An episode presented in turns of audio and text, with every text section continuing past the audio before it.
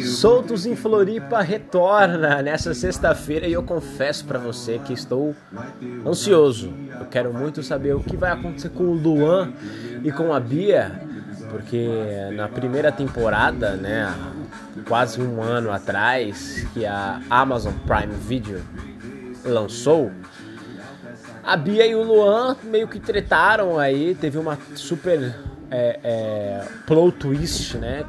Nem Scorsese faria um final daquele tão surpreendente assim. O Luan pegou várias mulheres no final da temporada, no último episódio, lá na festa que eles tiveram. Ficou nem aí pra Bia depois de falar que amava ela. então, assim, é meio complicado, tá? Então estou muito ansioso para saber o que, que vai acontecer. É, a Amazon divulgou o trailer, falou que vai ter homenagem, vai ter briga, vai ter beijo triplo.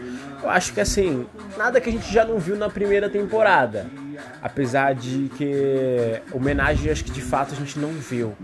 Vai ter uma participante nova entre os oito, vai ter mais uma mulher que vai entrar. Então vai ser nove. É... Oito não.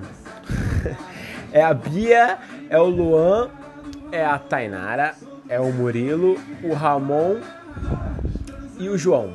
Então vão ser sete participantes com a Natália. Então o total vai ser oito de fato.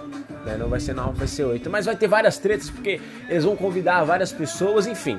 Você tem que assistir os Soltos e Floripas, se você não assistiu.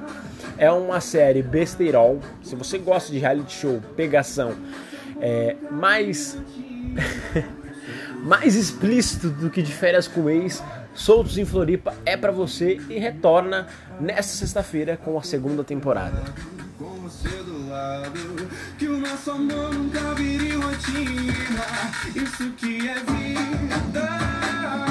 Transando todo dia.